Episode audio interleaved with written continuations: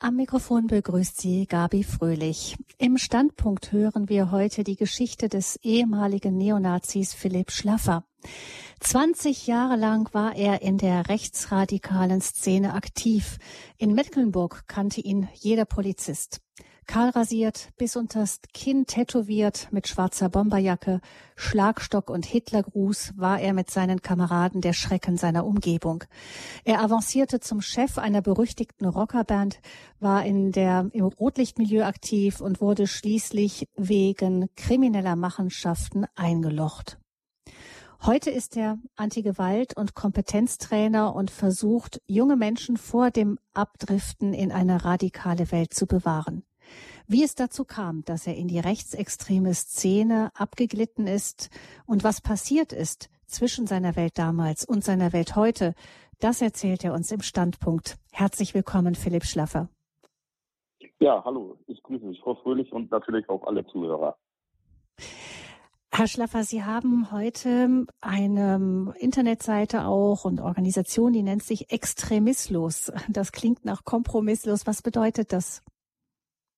Ja, das ist eine neue Wortschöpfung. Äh, und zwar hat unser Vereinsvorsitzender ähm, sozusagen kreiert. Wir haben uns überlegt, was ist denn eigentlich, wenn man, wenn man das Gegenteil ist von einem Extremisten. Also mhm. einfach um klar zu zeigen, ja, wir sind ohne Extremismus, also wir sind extremistlos. Und so kam mhm. es zu dieser Wortschöpfung, um das, ähm, ja, um das auch auszudrücken, was wir sein wollen. Und zwar wollen wir ohne Extremismus, egal in welcher Form, äh, durchs Leben gehen und versuchen, das anderen auch mitzugeben und anderen das auch zu ermöglichen. Also extremistlos bedeutet auch eben ähm, auf die anderen zu, was, was zeichnet das aus, wenn man ohne extrem ist? Also ich selber war ja in meinem Leben sehr oft äh, extremistisch unterwegs, sei es ähm, äh, im politischen, natürlich im Rechtsextremismus, aber nachher auch in der Kriminalität. Und man kann ja ähm, Extremismus auf ganz viele Art und Weisen ausleben. Wir werden das mit Sicherheit auch in Zukunft sehen, dass wir Klimaextremisten sehen oder Ernährungsextremisten. Und es, äh, ein Extremisten zeichnet es äh, aus, dass er antidemokratisch ist und bereit ist, Gewalt anzuwenden, um seine Ideologie oder seine Religion durchzusetzen. Und mhm. dafür äh, wollen wir uns einsetzen, dass es, äh, dass es weniger Extremisten gibt oder dass sich junge Menschen gar nicht erst im Extremismus verlieren. Mhm. Sie leben in Lübeck in Schleswig-Holstein. Wie sieht dort heute Ihr Alltag aus, Herr Schlaffer? Ja, also ich, äh, ich bin gerne Norddeutscher, ich bin gerne ein Fischkopf, ich lebe hier gerne an der Ostseeküste und ähm, ich war ja auch viele Jahre weg, äh, sozusagen. Ich war, habe in Wismar gelebt, wo auch meine, meine aktive Zeit war, auch als Rechtsextremist zum Großteil und auch als ähm, Krimineller später. Und ich bin dann wieder in den, in den Schoß der Familie zurückgezogen und ähm, bin heute ähm, in meinem sehr glücklichen, spießigen Leben angekommen. Ähm, das, und das meine ich gar nicht abwerten, sondern ich liebe es. Ich habe ähm, einen stabilen Freundeskreis, ich habe eine, ähm, ich habe eine tolle Frau ähm, äh, mit unserem Sohn und drei Hunden und ich liebe es im Garten zu grillen und ich freue mich einfach, dass ich für mich selber ähm, diesen Sprung rausgeschafft habe und heute an einem ganz normalen ähm, ja, gesellschaftlichen Leben wieder teilnehmen darf. Und da bin ich sehr dankbar für. Hm. Kommen wir zu, ähm, zum Rechtsextremismus. Da waren Sie früher lange drin. Sie haben die Innenperspektive. Deshalb freuen wir uns, wenn wir von Ihnen auch so ein bisschen vielleicht lernen zu verstehen, was junge Menschen bewegt, in so eine rechtsradikale Szene abzurutschen. Der Präsident des Bundesamtes für Verfassungsschutz, Thomas Haldenwang, hat ähm, gesagt, wir beobachten eine neue Dynamik im Bereich des Rechts Rechtsextremismus. Und ähm, die Innenministerin, unsere Innenministerin Nancy Faeser hat äh, mal gesagt, ähm, dass wir in einem Klima der Menschenverachtung leben oder viele Menschen und dass das die Inspiration für Gewalt ist, aus der dann so rechtsextreme Gewaltakte hervorgehen. Beobachten Sie, Herr Schlaffer, eine wachsende Offenheit bei jungen Menschen auch für radikales Gedankengut? Ja, ich mache mir da schon so meine Sorgen, so komisch das klingt. Äh, der Rechtsextremismus ist ja leider auch sehr divers. Oder er ist sehr divers geworden. Ich weiß, das klingt komisch, wenn man divers und Rechtsextremismus in einen Satz packt. Aber ähm, jeder kann, kann seine Heimat im Rechtsextremismus finden. Wir haben ganz viele ähm, Erscheinungen, ähm, sei es äh, jemand, der das vierte Reich wieder möchte, also der, der, ähm, der, der NSDAP zugewandt der Politik oder Reichsbürger. Wir haben Kaisertreue. Wir haben, ähm, wir haben neue, moderne Kleinstparteien im Rechtsextremismus. Also jeder findet so irgendwie so seine Heimat. Das besonders schnell auch über das Internet. Und der Ton im Internet, äh, was ich da beobachte, weil ich da sehr aktiv bin über YouTube, Twitch und Instagram und alle möglichen Social Media Kanäle, ist es, dass der Ton schon sehr, sehr rau ist und ähm, sehr, sehr menschenfeindlich. Und mhm. ich glaube, wir haben besonders auch während Corona gesehen, dass besonders ähm, viele Menschen sich jetzt so schnell radikalisieren können. Und ähm, das, was früher oder so zu meiner Zeit auch, was so teilweise Jahre gebraucht hat, ähm, diese Radikalisierung, die sehen wir, die ist jetzt möglich auch innerhalb kürzester Zeit. Ich habe bei Menschen eine Radikalisierung beobachtet, die haben sich innerhalb weniger Wochen und weniger Monate ähm, wirklich so dermaßen radikalisiert, äh, dass sie alle möglichen Feindbilder aufgebaut haben. Und das ist natürlich erschreckend, besonders ähm, weil auch ganz viele Rechtsextremisten in Social Media ähm, auch um diese jungen Leute und nicht nur junge Leute, sondern generell um Menschen kämpfen und versuchen, ihren Hass im Internet zu verbreiten. Das, da sorge ich mich schon drüber. Mhm. Wie kommt das, dass diese schnelle Radikalisierung jetzt so üblich geworden ist? Naja, äh, da, da gibt es schon ähm, ein Problem, ist ganz klar auch bei den großen Social Media Firmen. Also nehmen wir Meta, also den Facebook und Instagram gehört oder das oder Google, ähm, den YouTube gehört. Das Problem ist, wenn man sich auch mal mit irgendwas beschäftigt, ähm, dann erkennt der Algorithmus, okay, ich habe mich jetzt mit einem Thema beschäftigt, ähm, zu, zu gewissen Verschwörungen oder so. Ich habe das nur einmal gegoogelt oder bei YouTube angeguckt. Dann bombardiert einem danach, der Algorithmus bombardiert einen danach mit weiteren Videos. Weil, aha, dafür habe ich mich mal interessiert. Und dann sagt, dann sagt YouTube beispielsweise, okay, dann schlage ich dir davon noch ganz viel mehr vor. Und das auf allen möglichen Plattformen. Überall, wo du jetzt im Internet abhängst, kriegst du jetzt dazu Informationen. Und wenn man dann anfällig dafür ist und sowieso sich irgendwie mal dafür interessiert hat, dann, dann stößt man ganz schnell auf, ähm, auf, auf Radikale, die dort, ähm, die dort Videos verbreiten oder Podcasts verbreiten. Und dann wird man regelrecht damit bombardiert. Dann fällt man, das nennt man auch, da fällt man in eine Art Rabbit Hole. Ähm, das nennt man Rabbit Hole, wenn man da reinfällt. Und dann verliert man sich in dieser Welt. Das kommt von Alice im Wunderland, kommt das. Und ähm, und das passiert ganz vielen, die erst anfangen, sich für irgendwas zu interessieren und dann werden die von diesen großen Konzernen immer weiter bombardiert und da, da geht eine ganz schnelle Radikalisierung geht dann los oder kann losgehen. Und bleibt dann in so einer Blase, in so einer Bubble drin. Ähm, ja, genau. Also wird dann immer weiter bestätigt in dem, was man sowieso schon denkt. Ja, genau. Und man findet, man findet ja auch Gleichgesinnte. Das ist ja auch, wie äh, mhm. wir wir sind als, als menschliche Wesen, wir, wir, wir brauchen auch Anerkennung und Wertschätzung. Und das geht teilweise auch über Social Media, das geht über, ähm, über Menschen, die einem dann auch schreiben und sagen, oh toll, dass du das genau siehst, so guck mal hier weitere Informationen, ich hier Daumen hoch, Daumen drücken und Herzchen da lassen und so weiter. Und wenn man dann sich so, und dann fühlt man sich auch als Gemeinschaft. Auch im Internet kann man ein unglaublich großes Gemeinschaftsgefühl haben. Und ähm, dann, dann radikalisiert man sich gegenseitig, dann schickt man sich gegenseitig Sachen und dann kann man sich da sehr schnell ähm, drin verlieren. Hm. Das heißt, so etwas kann positiv genutzt werden, aber eben auch negativ.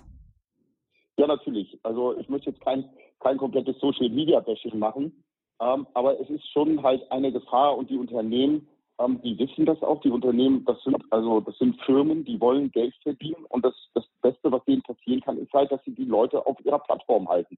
Und das funktioniert halt damit, dass sie die Menschen damit bombardieren mit Inhalten, die sie vermeintlich interessieren und so lang, umso länger bleiben die Menschen halt auf der Webseite. Und dann mhm. kann man Geld verdienen.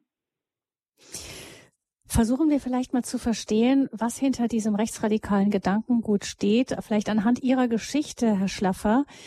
Wenn man so von außen Skinheads sieht, also für so normal bürgerlichen Menschen wirken die ja extrem abschreckend, auch ein bisschen beängstigend. Also irgendwie, man spürt schon so eine, so wie so eine gewisse Form von Aggressivität schon im Auftreten. Man fragt sich äh, halt so als Außenstehender, wie, wie kann man sich von so einem Leben angezogen fühlen? Bei Ihnen war das ja so, Sie hatten die ersten Kontakte zu so rechtsradikalem Gedankengut als Jugendlicher. Und das obwohl sie eigentlich doch zunächst eine relativ behütete Kindheit hatten, also eine Mutter, die sich einfach viel um ihre zwei Kinder gekümmert hat und so weiter. Was ist da bei Ihnen passiert, dass das so weggekippt ist? Ja, äh, vielleicht müssen wir so ein bisschen die Perspektive wechseln. Und ähm, wir sind ja als Menschen nicht alle gleich. Das, was den einen abschreckt als, als also optisch, so dieses hypermännliche, ähm, das ist ja natürlich ganz klar. Also besonders auch, was mich angezogen hat, war dieses Hypermännliche. Mein Vater hat beispielsweise auch verpasst, mit mir darüber zu sprechen, was ist Männlichkeit. Ja, also ähm, was bedeutet das, ein Mann zu sein? Ist ein Mann sein, äh, große Muskeln zu haben, äh, tätowiert zu sein, laut zu sein, äh, besonders stark und aus, auszusehen? Das wurde einfach auch nicht besprochen. Und ähm, ich selber hatte mich dann das auch gefragt. Und dadurch, dass ich ähm, dann ja auch mal gescheitert bin als Jugendlicher in der Schule teilweise und wir sind ausgewandert, wieder zurückgewandert. Ähm, als ich äh, als ich zehn Jahre alt war und dann mit 13 zurück, habe ich schlechten Anschluss wieder gefunden. Waren Sie in England kurz und sind dann wieder zurück von England nach Deutschland? Mhm. Genau, hatte da hatte da schlecht wieder Anschluss gefunden und ähm, auf mich hatte das eine unglaubliche Ausstrahlung, weil ich so ein, so ein einsamer Junge war und habe mir gedacht, so diese Jungs, ähm, die da auf diesen CDs oder auf diesen Postern abgebildet sind und auch im Internet, weil was dann aufkam, da habe ich mir gedacht, die lassen sich nichts gefallen. Das sind richtige Männer. Ja, ich habe die gesehen, die waren dann groß, haben die Arme so verschränkt gehabt und tätowiert und auf die T-Shirts stand dann drauf, ja, hier Kämpfer für Deutschland und und da habe ich gedacht, so da will ich dazugehören. Mit denen legt sich bestimmt keiner an. Also ganz einfache ähm, menschliches, äh, menschliche Bedürfnis, wo ich gedacht habe, ja, da will ich gerne dazugehören ähm, so will ich auch sein. Also einfach auch ähm, hatte das was viel mit Männlichkeit zu tun. Mich hat das nicht abgeschreckt. Ich habe einfach gedacht, wenn ich zu denen gehöre, dann ist man richtig krass unterwegs.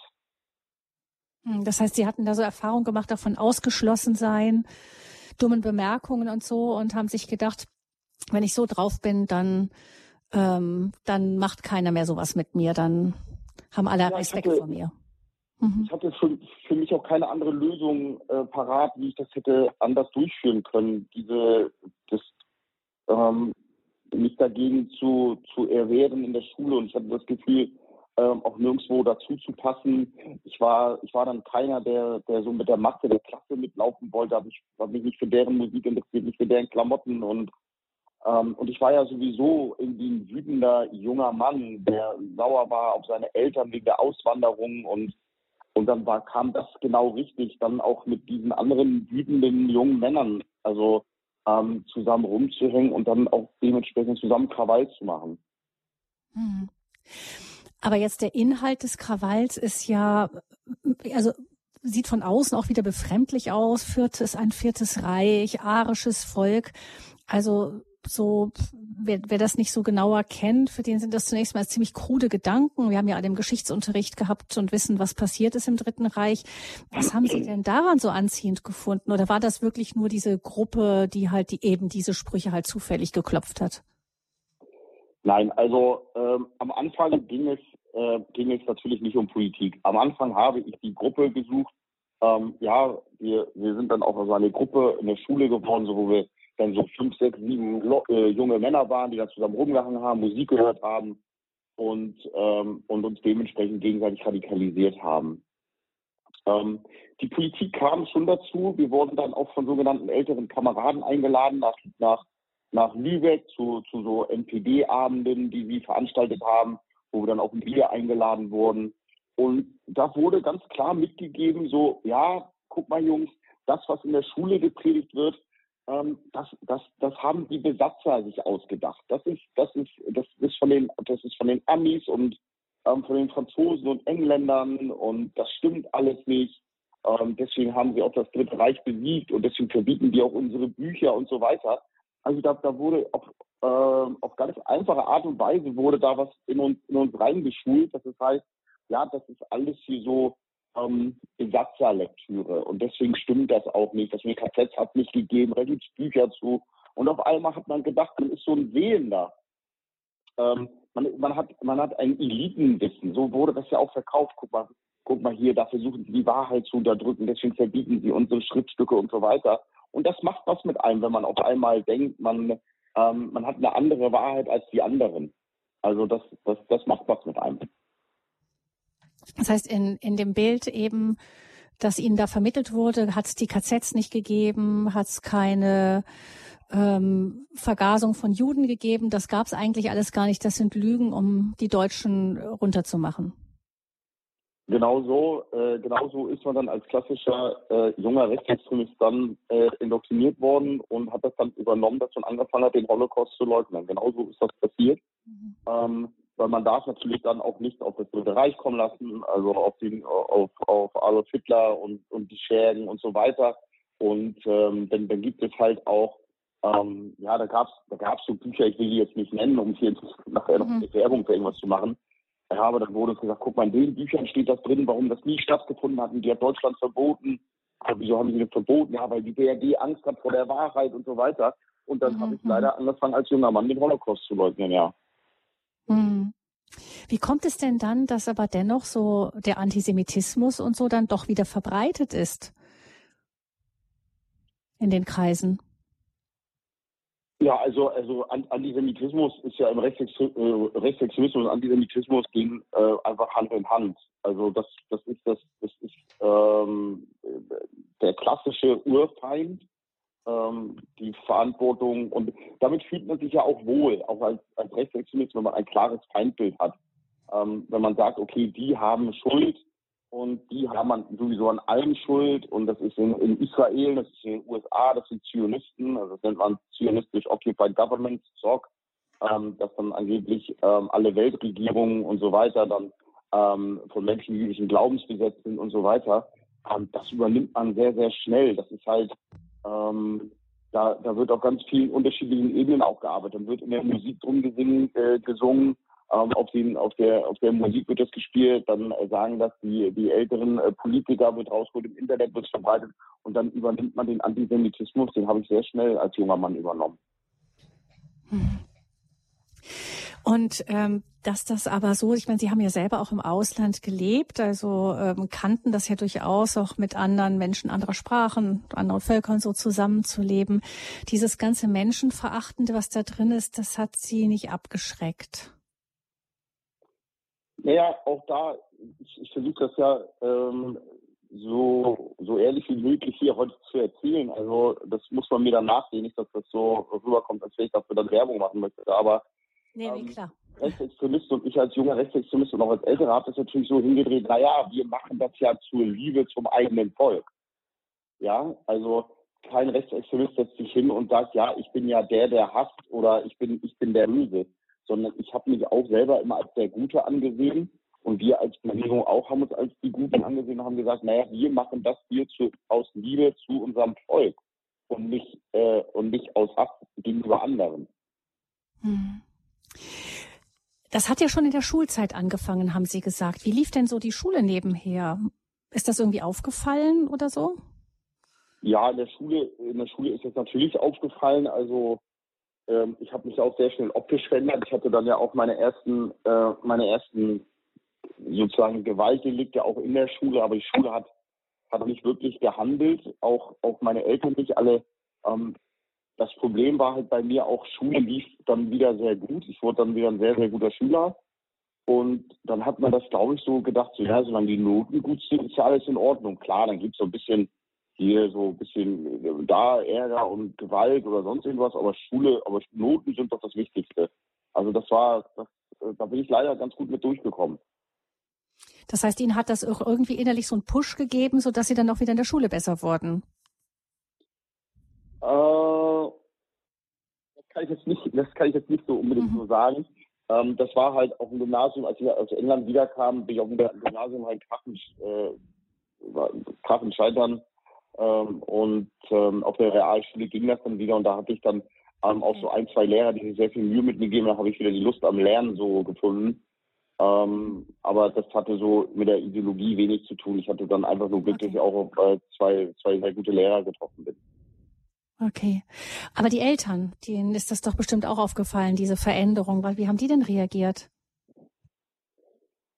Ja, ich habe das, äh, wir hatten ja grundsätzlich bei uns in der Familie immer ein Kommunikationsproblem früher auch. Und ich habe jetzt gerade erst so vor zwei Jahren ähm, auch von meinen Eltern erfahren, von meinem Vater, ähm, wo wir aus England wieder kamen, hat er, musste er auch die Firma wechseln und ähm, der hatte auch mit sich zu tun. Also der ähm, ist selber so in ein Loch gefallen, das aber wo ich als Kind bzw. Jugendlich überhaupt nicht drauf geachtet habe. Und meine Eltern waren auch mit sich so beschäftigt, so teilweise. Das ist, soll auch kein Vorwurf sein, aber man ist ja nicht nur Eltern, sondern man ist ja auch noch selber ein Mensch. Und ich glaube, dass meine Eltern immer wieder so die Hoffnung hatten, okay, Schule läuft ja gut und das wird sich schon irgendwie rauswachsen. Ja, das wird sich also, das ist jetzt so Pubertät und ähm, wir hoffen mal, dass jetzt dann mit der Schule das so weitergeht und dann in ein, zwei Jahren wird, wird dann diese Phase zu Ende sein. Da haben sie leider hoch gepokert und hoch verloren. Sie sind dann irgendwann, haben Sie ja eben auch schon gesagt, ähm, in den Osten Deutschlands gegangen, nach Wismar. Was hat Sie dahin gezogen? Ähm, um, um ganz ehrlich zu sein, äh, die Liebe. Und zwar hatte ich dann, äh, ähm, als ich meine Ausbildung beendet habe zum großen Außenhandelskaufmann, habe ich äh, meine erste große Liebe kennengelernt und die kam ursprünglich aus Mecklenburg-Vorpommern und die wollte gerne zurück. Und dann ähm, habe ich gesagt, mir ist das egal. Und dann bin ich mit ihr ähm, sozusagen nach Wismar gezogen, der Liebe wegen. Und da sind Sie dann noch tiefer reingerutscht in das ganze Milieu? Ja, ich muss, ich muss da so ein bisschen intervenieren. Also ähm, ich weiß, das ist so Sprachgebrauch, so dieses Reinrutschen. Aber das ist so für mich immer so ein Wort, so das, das klingt so fast wie so eine Ausrede schon. Ähm, ja. Also so, ich bin da reingerutscht, ich kann dafür nichts.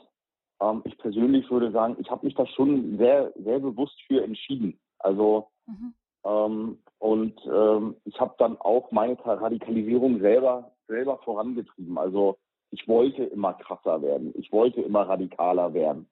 Und ähm, das ist dann auch so passiert. Also auch meine Radikalisierung ähm, von, dem, von dem ersten Kontakt mit 15 hat das mit Sicherheit so drei, vier Jahre gedauert, bis ich mich dann selber auch wirklich als äh, Neonazi bezeichnet habe.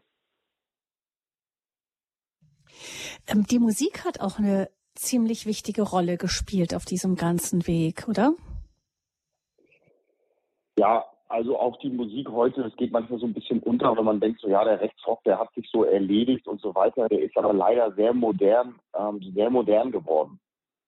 Ähm, bei mir war das auch so, dass mein erstes menschenfeindliches Bild äh, wurde mir komplett über die Musik eingetrichtert.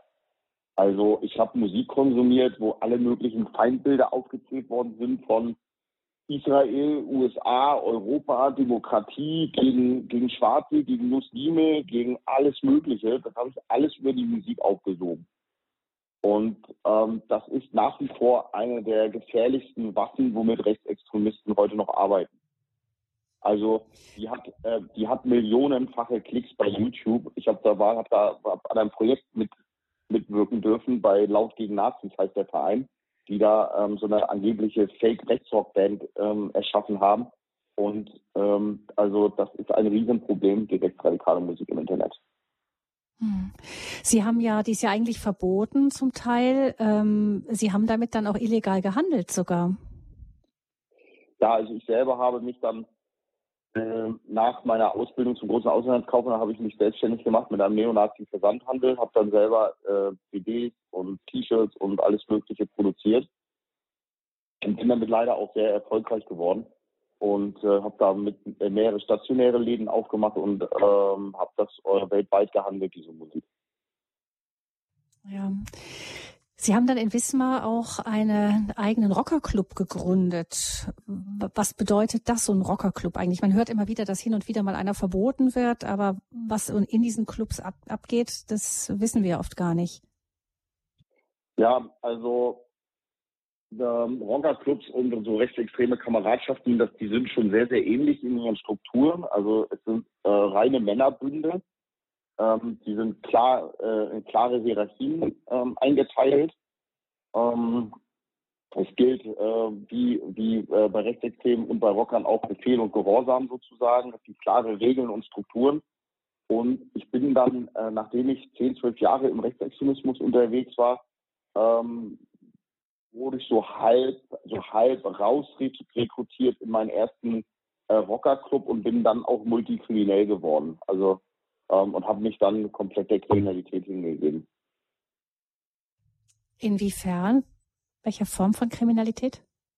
Ähm, naja, wir waren vorher und ich persönlich, ich war mein Leben lang Gewalttäter und habe auf meinem, auf meinem Lebensweg sehr viele Opfer auch gemacht.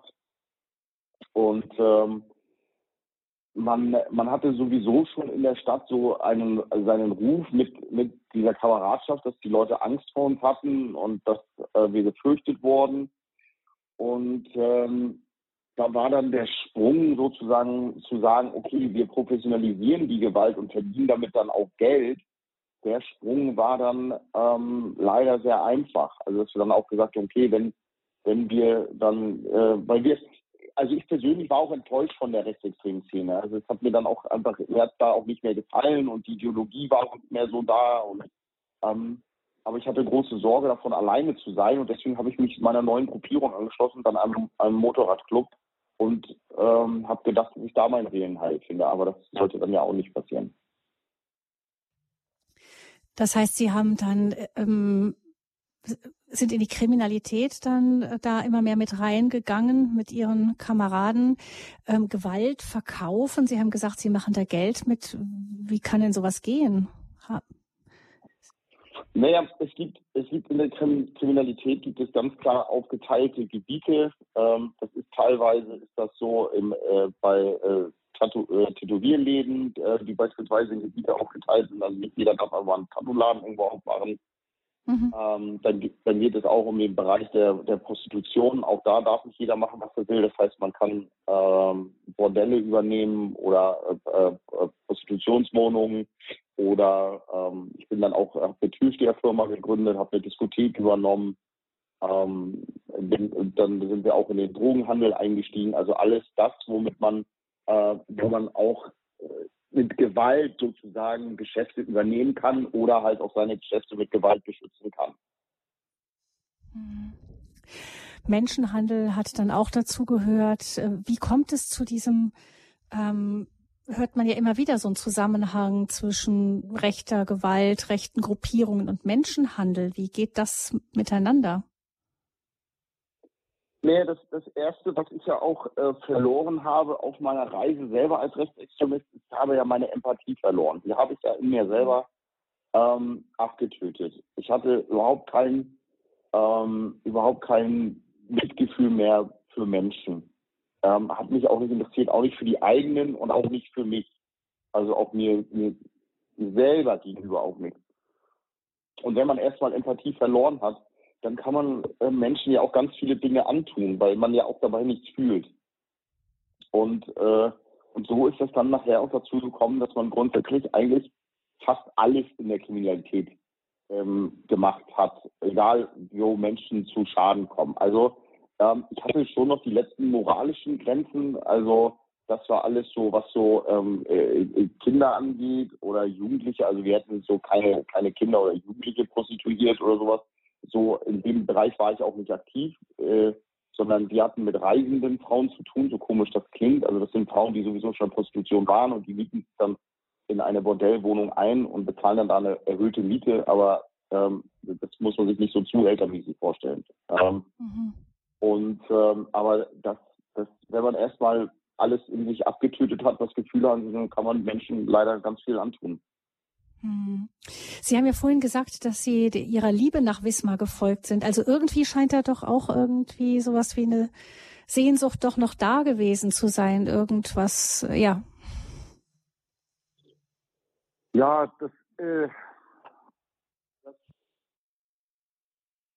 ja, gute Frage. Muss ich kurz drüber nachdenken. Also, ja, mhm. natürlich, man war ja auch, man war ja kein, kein Roboter aber trotzdem mhm. ist es auf einer Skala von 1 bis 10 Empathie und Liebe dann nur eine 2 oder eine 3. Mhm. Also es geht auch nicht, und das, das, das sage ich auch heute jungen Leuten oder auch ähm, aktiven Kriminellen oder Extremisten, sage ich, man kann sich nicht den Tag über mit, ähm, mit Gewalt, Kriminalität und Extremismus beschäftigen und abends ein liebevoller Partner sein. Das geht nicht.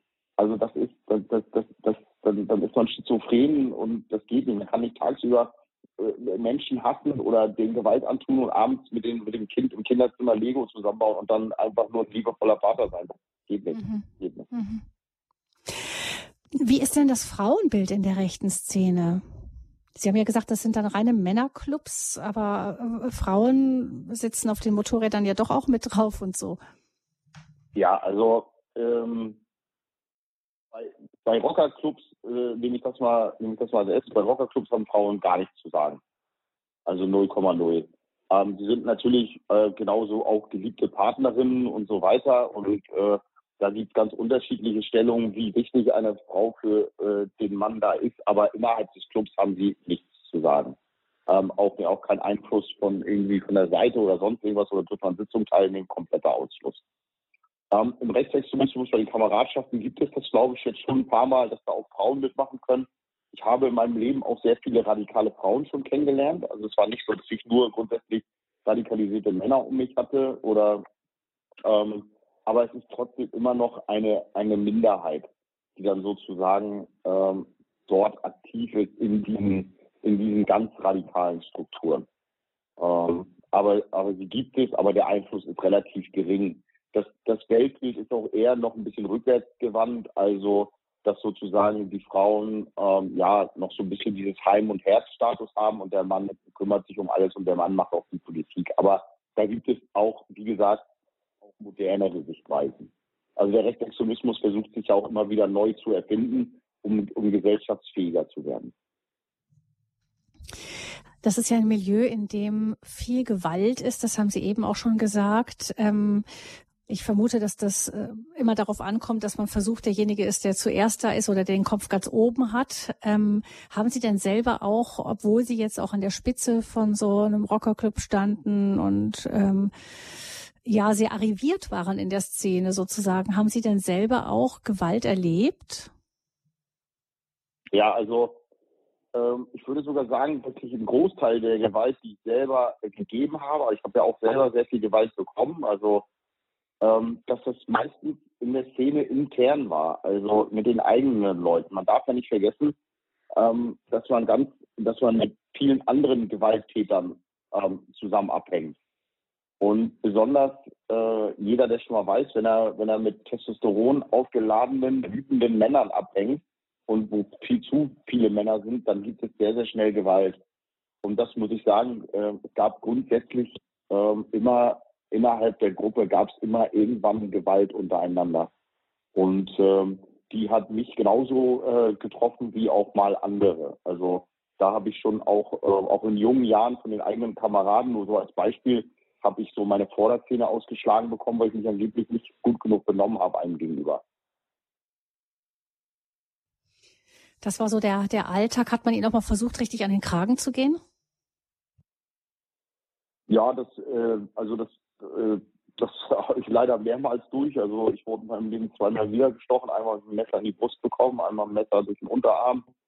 Ähm, ich wurde zu Hause bei mir überfallen äh, von äh, drei Kameraden wegen Geld, wo ich eine Schießerei mit denen hatte bei mir im Haus. Also äh, da habe ich äh, schon einiges erlebt. Hm. Hat sie das dann auch irgendwann mal nachdenklich gemacht? Ja, äh, immer auf den Tipp, man darf keine, keine Schwäche zeigen und ähm, man lebt ja auch als Extremist oder als Krimineller in einem sehr, sehr schnellen Leben. Also ähm, man hat wenig Zeit zum Reflektieren, macht, macht keine Supervision oder sonst irgendwas, sondern man lebt so richtig bam, bam, bam, schnell, schnell, schnell, schnell, dass man gar nicht so ins Denken kommt.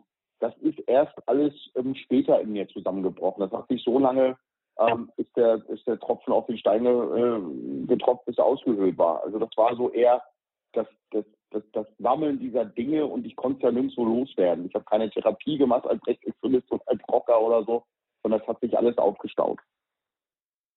Wann war denn dann so das Maß voll? Ja, das Maß war, das Maß war eigentlich war, war längst voll. Mhm. War dann auch irgendwann schon in 2013 und ich habe dann ähm, ich habe dann irgendwann Schlafstörungen bekommen, ich habe schwere Migräne bekommen und das als Rockerboss. Und ähm, mein Leben war einfach nur noch ähm, Hölle eigentlich. Also ich konnte ich, ich konnte mein Leben überhaupt nicht mehr genießen. Ich bin ähm, ich wurde sehr dünnhäutig auch gegenüber den eigenen Leuten und so weiter und ähm, nur nur wie nur wie das eingestehen, wie jetzt als Rockerboss dann äh, zu, seinem, zu seinem Club dann hinzugehen, zu sagen, ja Jungs, pass mal auf, ich will mein Leben ändern, ich habe keinen Bock mehr auf Kriminalität und Gewalt. So einfach ist das nicht, das denen zu sagen. Und das, das habe ich mich auch nicht getraut. Also ich hatte zwar einen ganz zaghaften Gedanken in mir, ich muss irgendwas, ich muss irgendwas ändern, aber wie ich mich das getraut hat, ist noch ein bisschen Wasser die Elbe runtergeflossen. Und dann kam Ihnen ähm, der deutsche Staat zu Hilfe sozusagen. Naja, die Geschichte ist ein bisschen, die Geschichte ist ein bisschen umfangreicher. Das würde hier den Rahmen auch sprengen. Also mhm. ähm, bin, ich bin schon vorher, ähm, es gab einen Streit im Club um Geld, um im Drogenhandel, ging gar nicht um viel Geld, aber der Streit war mit jemandem, mit dem ich sehr, den ich sehr mochte. Und ich bin dann raus aus dem Clubhaus und habe dann entschieden, für mich auszusteigen. Ich bin dann zu meinen Eltern gefahren und habe denen gesagt, nach 20 Jahren, ich brauche Hilfe, ich möchte raus. Und ähm, der deutsche Staat hat dann aber nach die zwei Wochen, nachdem ich raus war, der deutsche Staat auch noch zugeschlagen und hat dann unseren Motorradclub, die sogenannte Schwarze Schar, ähm, als kriminelle Vereinigung verboten und hat äh, den Club dann auch aufgelöst. Und Sie kamen ins Gefängnis? Ich bin äh, dann nochmal sechs Monate, nachdem ich ausgestiegen war, bin ich nochmal verhaftet worden wegen alten Straftaten, weil äh, von mir in einem verwandten Auto über mich gesprochen haben, welche Verbrechen ich so begangen habe und wurde dann ähm, im, äh, im Sommer 2014 verhaftet und wurde dann nochmal zu knapp drei Jahren Gefängnis verurteilt wegen Handels mit Betäubungsmitteln. Hm. Das heißt, ähm, Sie waren eigentlich schon, hatten schon die Kurve gekriegt aus der rechten Szene raus und dann ähm, kam das Gefängnis dann hinten dran noch sozusagen. Ja, genau. Ich habe dann auch den Gefängnisaufenthalt so äh, gesehen. Ich bin ja, ich bin im Gefängnis ja äh, Buddhist geworden, ähm, Cherry-Picker Buddhist und ähm, habe dann ähm, den, den Gefängnisaufenthalt auch für mich so gesehen, dass ich ähm, dort die Zeit auch nutzen möchte, um mit mir zu arbeiten ähm, und meine Ver Veränderungen voranzubringen und habe mich dann auch äh, im Gefängnis an den äh, psychologischen Dienst gewandt und habe dann dort auch äh, meine Therapie begonnen und durchlaufen, äh, wofür ich sehr dankbar bin. Hm. Über die ähm, Veränderungen, die dann im Gefängnis passiert sind und das, ähm, was Philipp Schlaffer jetzt heute treibt, dazu in der Anti-Gewalt-Arbeit ähm, tätig zu sein, mit jungen Leuten zu arbeiten. Darüber sprechen wir gleich weiter hier in der Sendung Hass macht Gewalt. Ein Rotlichtrocker packt aus mit Philipp Schlaffer gleich hier nach einer Musik.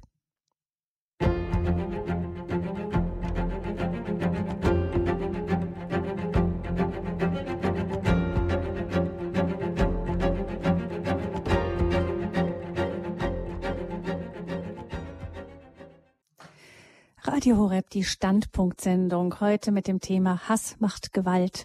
Ein Rotlichtrocker packt aus. Wir sprechen über Rechtsradikalismus mit Philipp Schlaffer. Er war mehr als 20 Jahre lang ungefähr im Neonazi-Milieu aktiv, war an der Spitze einer eines Rockerclubs, eines Berüchtigten in Ostdeutschland. Heute arbeitet er als Anti-Gewalt-Trainer und hat auch ein Buch geschrieben über sein Leben. Er ist unser Gast hier im Standpunkt. Herr Schlaffer, Sie haben uns eben erzählt, was Sie damals so fasziniert hat an diesem Rechtsradikalen, an diesem Neonazi-Milieu, die Männlichkeit, eben dieses Gefühl von Unbesiegbarkeit, von ähm, ja, von von Auftreten einfach, dass sich Respekt verschafft und so. Und Sie sind dann über die Musik und dann über die Einflüsse der anderen auch immer mehr in dieses rechtsradikale Gedankengut reingegangen und haben dann ähm, auch sich später im kriminellen Milieu wirklich bewegt und sind, nachdem sie aussteigen wollten, eigentlich schon, weil sie gemerkt haben, irgendwie mir geht's gar nicht mehr gut mit dem Ganzen, ähm, sind sie dann im Nachklapp sozusagen noch verhaftet worden und für ähm, Verbrechen ist ein Drogenhandel mussten sie noch ähm, eine Zeit im Gefängnis dann absitzen. Im Gefängnis haben Sie gesagt, sind Sie den Weg, den Sie eingeschlagen haben, dann nochmal weitergegangen. Sie haben dort ähm, dann aber auch, was vielleicht auch nicht für jedes Gefängnis gleich gut ist, ist wirklich auch gute Unterstützung erhalten. Ja, also das war ein äh, sehr wichtiger Punkt. Ich selber habe im, äh, im Gefängnis erstmal auf ein sehr, ein sehr dunkles Loch gefallen, in eine ähm, schwere Depressionen, auch mit viel Selbstvorwürfen. Ich persönlich habe im äh, Gefängnis äh, die ersten Monate meinen mein Spiegel beispielsweise abgehängt in meiner Zelle. Also habe ein Handtuch drüber gehängt, weil ich mich selber im Spiegel nicht ertragen habe. Und äh, das auch zu erkennen, dass man Lebenslust verloren hat, hat äh, das ist schon eine schwere Erkenntnis. Und ich kann das nur jedem mitgeben, wenn jemand das Gefühl irgendwie hat, bitte holt euch Hilfe. Ähm, es gibt immer ähm, irgendwo Wege raus. Und ähm, ich habe dann erst so versucht, mich na, mit, mit, mit, äh, mit einem Selbststudium, äh, mit Büchern und so weiter wieder so sozusagen mich aus diesem Loch zu ziehen, aber dann irgendwann erkannt, ich brauche Hilfe. Und ich bin dann glücklicherweise an eine tolle ähm, evangelische Pastorin gekommen, Frau Bauer-Ohm, das ist die Gefängnisseelsorgerin des Gefängnisses der JVA Stralsund in äh, Mecklenburg-Vorpommern ähm, die wirklich die gute Seele des Gefängnisses ist, die ähm, dort sehr, sehr wichtige äh, Arbeit macht als Seelsorgerin und bin an einen tollen Psychologen äh, geraten sozusagen, ähm, der mit mir dann auch mein delinquentes Leben, wie es in der Justizsprache heißt, aufgearbeitet hat. Den Menschen bin ich dann sehr dankbar. Hm. Das heißt, das hat dann die Zeit im Gefängnis war für Sie persönlich dann auch wirklich eine fruchtbare Zeit. Ja, ich muss schon dazu sagen, also natürlich wollte ich auch lieber frei sein, ja. Mhm. Also es soll jetzt nicht so klingen, als wenn ich das jetzt nur so gesehen habe, okay, äh, toll, da kann ich an mir arbeiten und so. Ähm, sondern das war auch, ähm, natürlich wollte ich frei sein. Ähm, zwei Dinge dürfen wir im Leben nicht verlieren, das ist die Gesundheit und die Freiheit. Wenn wir davon was verlieren, dann ist immer irgendwie, ähm, ist es wird unschön. Und ähm, aber ich habe es irgendwann dann, wie gesagt, so für mich genutzt, okay, wenn ich jetzt sowieso schon hier bin und ähm, und ich muss diese Zeit absitzen, dann will ich auch das Beste draus machen. Und das habe ich dann auch versucht zu machen, ähm, und, um mich da sozusagen persönlich weiterzuentwickeln. Ja. Wie sind Sie dann zu der Einsicht, wirklich auch zur Einsicht gekommen, dass das Denken vorher wirklich ganz falsch war und haben dann nochmal einen ganz, ganz neuen Weg eingeschlagen? Ähm, das ist eine lange Reise. Also jeder, der sich schon mal ähm, verändert hat, der weiß, Veränderung geht nicht über Nacht. Also das ist, das ist eine längere Reise, die man dann irgendwie so antritt. Und äh, ich habe das ja am Anfang so ein bisschen erwähnt, dass meine Radikalisierung hat ja auch, hat auch ähm, mehrere Jahre gedauert. Und so glaube ich, hat auch meine Deradikalisierung ähm, genauso lange gedauert. Auch das zu lernen, dass Gewalt keine Lösung ist, so hart das klingt, aber das war für mich, war das fast 20 Jahre mein, mein Lebensstil. Und ähm, deswegen war das jetzt wirklich eine Arbeit über viele, viele Jahre. Ähm, ich bin auch immer wieder nochmal jetzt, ich gehe freiwillig zur Supervision und gehe auch zu Therapiestunden und so weiter, einfach um auch immer wieder regelmäßig an mir zu arbeiten. Also das ist, glaube ich, einfach eine lange Reise, die ich da angetreten habe und auf der ich mich auch immer noch äh, befinde. Eine, eine Reise des Umdenkens. Sie haben sich dann nach dem Gefängnis entschieden, ähm, auch das, was Sie so erfahren haben, irgendwie fruchtbar zu machen. Ähm, wie war das? Wie, wie kam das, dass Sie dann eben auch so richtig in die Jugendarbeit reingegangen sind? Sie, Sie gehen ja auch an Schulen, versuchen da als eben mit der Gewaltprävention zu arbeiten. Ähm, wie kamen Sie dazu? Ähm, das ist, da, da hat rein theoretisch das Gefängnis da schuld dran. Ähm, mein Psychologe hat eigentlich gesagt, mit dem Lebenslauf, Herr Schlaffer, mit dem, den Sie da haben, da müssten Sie eigentlich an die Öffentlichkeit mitgehen und da und, und aufklären, was da, was da wirklich abgeht innerhalb dieser, dieser Milieus. ich, ich wurde dann aber irgendwann entlassen.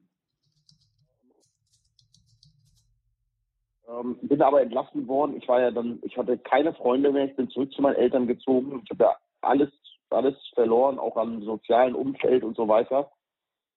Und ähm, hatte ein sehr, sehr geringes Selbstbewusstsein. Und ich musste erstmal wieder so mich finden. Und ich habe mich dann so engagiert. Ähm, ich habe mich dann ähm, im Ehrenamt ähm, engagiert bei ganz unterschiedlichen Vereinen, ähm, bei großen Organisationen und wollte einfach so irgendwas erstmal was machen, was mich erfüllt. Und da habe ich ganz unterschiedliche Vereine durchlaufen und da habe ich dann gemerkt, so dass dass ich eigentlich mit, bei Jugendlichen schon noch so, ähm, dass die das merken, dass was ich erzähle, das ist real. Also Jugendliche haben da eine ganz feine Antenne, ob sie jetzt pädagogisch ähm, ähm, ja, bearbeitet werden oder ob da, ob da, oder ob das, was dort erzählt wird, ob das echt ist. Und so ist es dann dazu gekommen eigentlich, dass ich gesagt habe, okay, ich würde eigentlich auch ganz gerne was mit Jugendlichen machen und versuchen auf diese Art und Weise auch was zurückzugeben oder auch äh, junge Leute einfach davon abzuhalten, meinen Lebensweg nachzuahmen. Und so ist es dann dazu gekommen. Ich habe dann, bin dann glücklicherweise an eine ganz tolle Stiftung gekommen, die dann ähm, auch gesagt hat, okay, ähm, wir, wir, äh, wir würden dir eine Ausbildung zum Deradikalisierungstrainer ähm, äh, bezahlen und äh, zum Antigewalttrainer. Und das habe ich dann auch angenommen und dann ähm, so ist es dann losgegangen. Was würden Sie denn heute aus Ihrer jetzigen Perspektive Eltern raten, die bei ihrem Kind sehen, dass das da eine eigenartige Entwicklung nimmt, vielleicht auch irgendwie solche Musik anfängt zu hören, die mit sehr schrägen Texten ist und so. Was, was würden Sie Eltern raten? Ja, also man kann, da, da gibt es so keine, keine, keine generelle Antwort, aber grundsätzlich würde ich immer sagen, wenn, wenn Kinder oder Jugendliche sich anfangen damit zu beschäftigen und äh, menschenfeindliche Musik konsumieren oder Videos, dann ist im Leben gerade irgendwo irgendwas los. Also ich habe selten ähm, mit Jugendlichen zu tun, die dann, die, die sich da einfach so politisch hinentwickeln. Also da ist oft was ganz anderes los. Irgendwie Stress in der Schule, Stress mit den Eltern oder sonst was. Und da kann ich Eltern auch einfach mitgeben. Ähm, nicht von oben herab sein, nicht sofort sagen, alles das, was du machst, ist blöd, scheiße und so weiter. Mensch bleiben, auch bei den eigenen Kindern. Und wenn man auch merkt, dass das Verhältnis ähm, zwischen Eltern und Kind zu aufgeladen ist, was ja sehr schnell sein kann zu Hause, ähm, sich selber auch mal zurücknehmen und gucken, okay, kriegt jemand anderes vielleicht einen, einen äh, nicht so aufgeladenen Zugang zu meinem Kind. Und ich glaube generell, dass junge Menschen, die genug Perspektive haben, Anerkennung, Wertschätzung und sich angenommen und gesehen fühlen, die sind grundsätzlich ähm, schwerer für Extremisten erreichbar, wenn gewisse soziale Dinge einfach befriedigt werden von Familie und Gesellschaft. Das heißt, es könnte eine Idee sein, wenn man sieht, dass das Kind irgendwie einem so weggleitet, zu sagen, äh, komm, ich nehme mal ein paar Tage Zeit, wir machen mal irgendwie eine coole Städtereise oder irgendetwas, einfach so, um die Beziehung wieder aufzubauen und dann ja, ich bin da, ich bin da immer nicht, ich bin da immer nicht so ein Freund von so. Ich, ich mhm. habe, ich habe auch, äh, ich habe auch ähm, Jugendliche in der Einzelbetreuung und mhm. ähm, Eltern neigen manchmal so ein bisschen dazu zu sagen so, oh Gott, mein Kind geht jetzt verloren, jetzt mache ich mal zwei Wochen jeden Tag mit dem Kind zwölf Stunden lang was oder ne, wir machen eine Städtereise, sondern es ist, glaube ich, die dauerhafte Arbeit, regelmäßig mal was zu machen. Ich glaube, jetzt kein 14- oder 15-Jähriger wartet drauf, dass Mama und Papa mit denen jeden Tag irgendwie fünf Stunden abhängen. Das wäre, glaube ich, für die meisten Kinder ein totaler Horror. Aber ich glaube einfach, dass man ab und zu einfach mal Premiumzeit geben kann, beispielsweise. Sowas hatte ich gefühlt auch immer nicht. Also Premiumzeit einfach mal, okay, wir machen jetzt mal, was du machen möchtest. Ohne Handy, ohne Mama mal, nur ich und mein Sohn oder nur Mama und Tochter oder Mama und Sohn, ne? in, allen, in allen Variationen, wie es da so geht. Ähm, und da geht es auch nicht darum, dann glaube ich mal so eine Woche müssen wir das machen, sondern einfach zwei Stunden, jetzt haben wir Zeit. Und wenn man einfach auch nur zusammen irgendwie draußen was ich mit meinem Sohn gerne mache, ist ein Lagerfeuer draußen, dann sitzen wir einfach und grillen eine Bratwurst und das ist für uns Premium-Zeit. Mhm. Also die Zeit, die Beziehung pflegen zu den Kindern, wahrscheinlich ist das auch die beste Vorbeugung, wenn man das nicht erst macht, wenn der Karren schon halb im Dreck hängt, sondern, sondern von Anfang an. Genau. Und, und auch, es kann auch einfach mal sein, also das, das, das bemerke ich immer wieder, ähm, wenn ich mit Familien arbeite, ähm, ist es auch so, es ist auch mal okay, wenn, wenn die Eltern nicht der richtige Ansprechpartner sind. Also bei manchen Themen einfach, wenn das so aufgeladen ist, dann kann das gerne mal auch ein ähm, Sozialarbeiter sein oder der Onkel oder die Tante oder sonst irgendjemand. Also sich selber auch mal zurückzunehmen, wenn man merkt, okay, wir kommunizieren gerade echt blöd miteinander und wir, wenn wir uns sehen, da geht beide schon die Hutschnur hoch, ähm, dann kann man gerne auch mal so ein bisschen Gewicht zurücknehmen. Ja. Wenn man sieht bei anderen ähm, jungen Menschen oder wenn man solchen jungen Menschen auf der Straße begegnet, die ähm, ja offensichtlich da zu dieser Szene hinneigen, sagen wir so. Ähm, gibt es da für Außenstehende irgendetwas, wie man gut reagieren kann? Ähm, ich glaube immer wieder, besonders bei, bei jungen Menschen, die gerade noch in dieser Findungsphase sind, ist es reden, reden, reden und nicht aufgeben. Ähm, und ganz wichtig halt, das, was ich auch eben schon gesagt habe, nicht dieses so stigmatisieren und alles schlecht drehen und du doof und das darf man nicht, die nicht sondern immer wieder erst versuchen, auf einer menschlichen, ähm, auf einer menschlichen Ebene zu kommunizieren. Bloß nicht dann über Politik sprechen, bloß nicht dann über über äh, Flüchtlinge, Corona und sonst irgendwas, sondern einfach erstmal wieder versuchen, eine menschliche Basis herzustellen. Und wenn man nachher wieder ähm, miteinander ordentlich sprechen kann, ich glaube, da kann man immer intervenieren. Also das ist immer eine sehr menschliche Arbeit. Das ist nicht geprägt von, wir diskutieren über Politik, sondern es ist eine, es ist eine Arbeit auf einer emotionalen Ebene. Philipp Schlaffer hat in der rechtsradikalen Szene gerangen. 20 Jahre lang war er da aktiv als Neonazi und Chef eines berüchtigten Rockerclubs, der später verboten wurde. Er ist in der kriminellen Szene schließlich gelandet und hat dann auf einem langen Weg eine Wende geschafft ist heute als Anti-Aggressionstrainer äh, und Anti-Gewalttrainer tätig. Sie, liebe Hörerinnen und Hörer, können in der Standpunktsendung anrufen hier wie eigentlich fast immer, immer wenn es live ist, können Sie anrufen und mit unserem Gast selber auch sprechen. Also haben Sie Fragen zum Thema Neonazis, Rechtsradikalismus oder überhaupt radikaler Szene? Sie können sich gerne melden unter 089 517 008 008. Das ist die Nummer hier zur Sendung. Herzliche Einladung, sich mit einzubringen in die Standpunktsendung mit Philipp Schlaffer zum Thema Rechtsradikalismus, Neonazis 089 517 008 008 ist die Nummer zur Sendung. Herr Schlaffer, es gibt ja nicht nur ähm, Rechtsradikale. Es gibt ja auch andere Radikale. Jetzt im Moment in den Schlagzeilen viel eben die Ökoradikalen. Ähm, es hat ähm, die RAF gegeben als linksradikale Terroristenszene. Also es gibt äh, verschiedenste, unter verschiedensten Vorzeichen gibt es Menschen, die sich radikalisieren. Gibt es irgendetwas, was all diesen radikalen Bewegungen gemeinsam ist? Ähm, ja, also grundsätzlich ähm, einigt Extremisten mehrere Überschneidungen. Die einigt alle das klare Feindbild, das klassische Schwarz-Weiß-Denken. Also ähm, alle Kapitalisten sind schlimm, alle Banken sind schlimm, alle Polizisten sind schlimm, ähm, Demokratie schlimm, das schlimm. Also ganz klar, es gibt keine Grautöne bei Extremisten. Das ist egal, ob sie politisch sind oder religiös. Ähm, die Feindbilder sind klar definiert und dann sind auch alle so. Und ähm, die meisten Extremisten äh, einigt das auch, dass sie alle immer in der Opferrolle sind. Also sie nehmen immer eine Opferrolle an, wie bei Rechtsextremisten. Wir wehren uns nur gegen diesen Staat. Ähm, wir werden mit unserer mit unserer Religion unterdrückt. Wir werden äh, mit unseren Gedanken werden wir verboten und so weiter. Also die äh, nehmen immer eine Opferhaltung ein. Und es einigt sie halt ähm, wirklich immer wieder, auch dann, wenn es darum geht, ähm, die Demokratie zu bekämpfen, da sind sich dann alle dann doch sehr, sehr einig. Ich bin kein klassischer Vertreter, äh, Vertreter der Hufeisentheorie. Die Hufeisentheorie ist die sogenannte Theorie, dass äh, links und rechts irgendwann so weit links und rechts sind, dass sie wie so ein Hufeisen dann hinten wieder zusammenkommen. Diese Überschneidungen gibt es. Also, dass Links- und Rechtsextremisten äh, gleiche Feindbilder haben und teilweise ähnliche Theorien. Ähm, aber grundsätzlich einigt sie, dass, dass sie ein klassisches Schwarz-Weiß-Denken haben. Und die Bereitschaft dann beim Radikalismus auch zur Gewalt? Ja, also das, das ist das ist ähm, das ist in Deutschland ein bisschen anders definiert.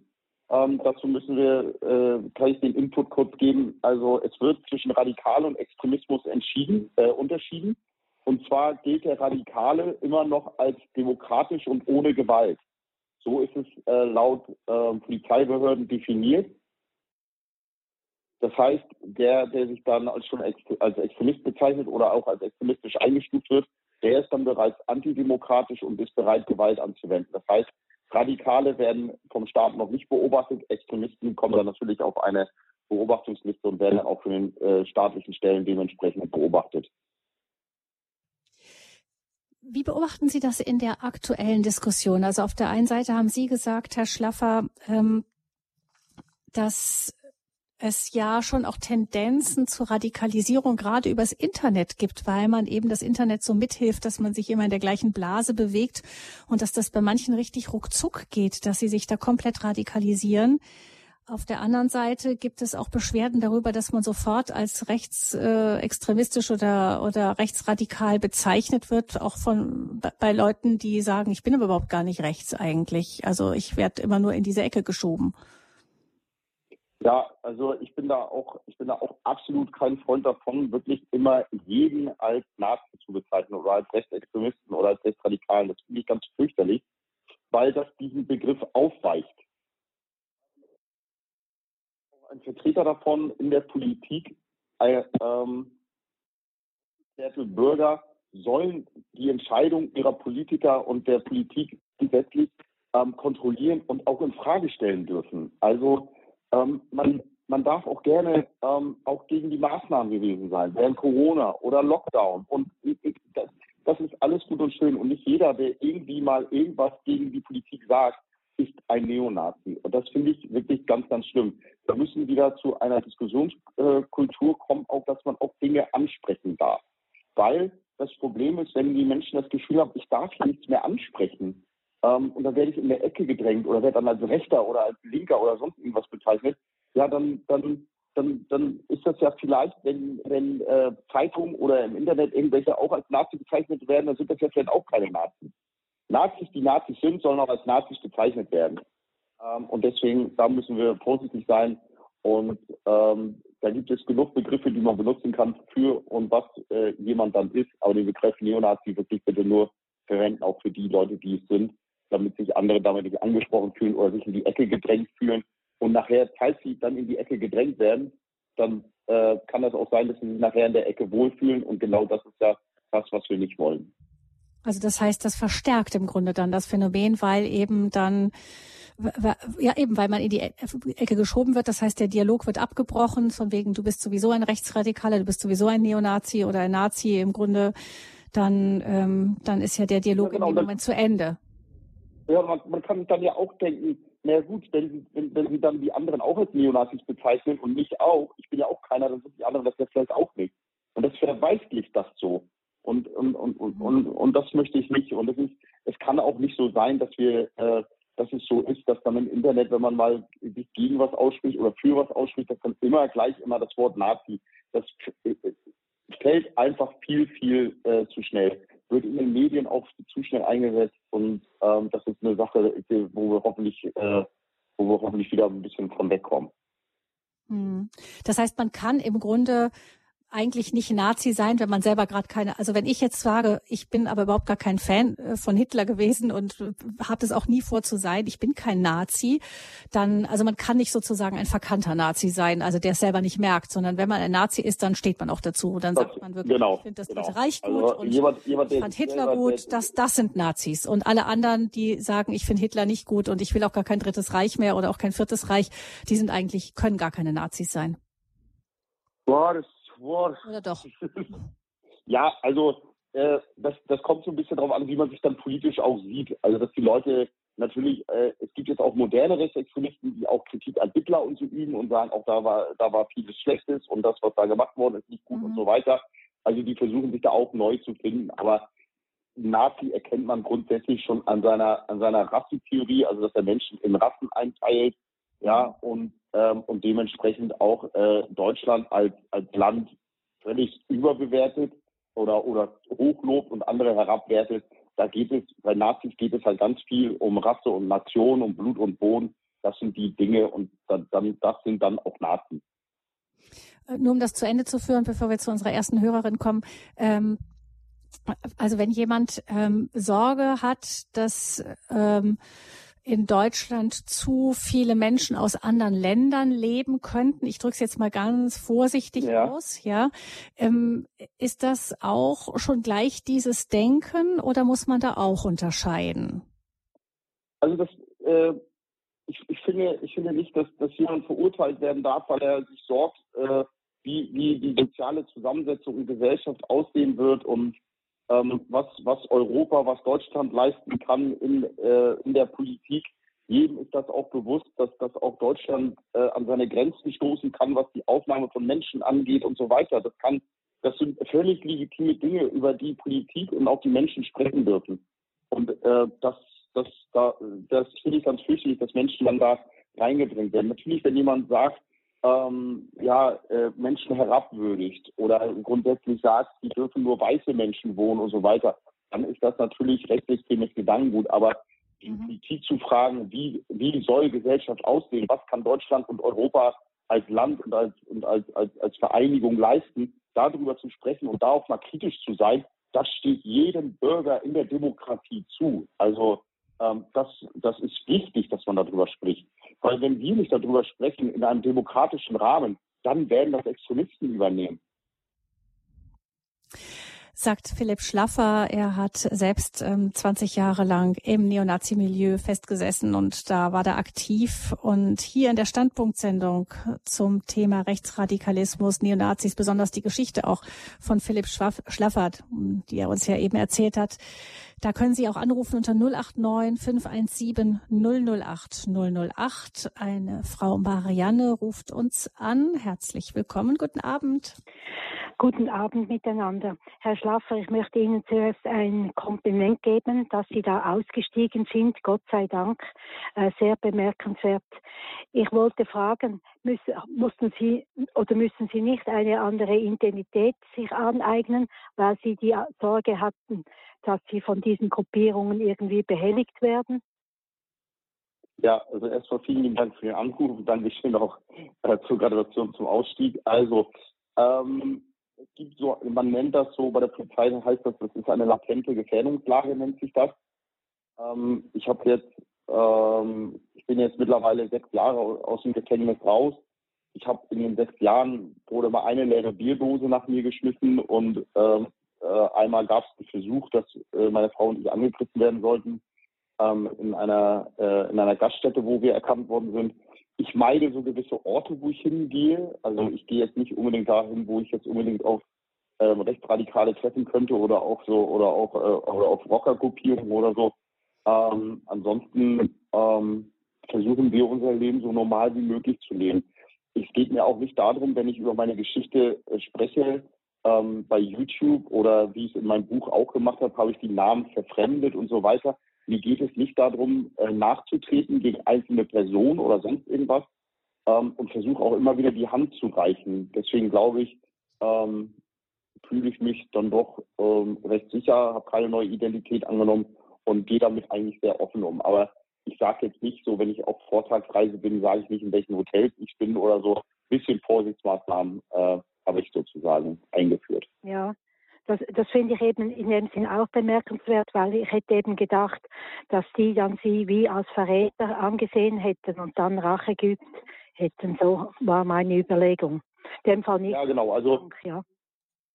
grundsätzlich so die Beleidigungen dann kommen, dass man jetzt so der Volksverräter ist und so Aussteiger und die Spreu hat sich vom Weizen getrennt und so weiter.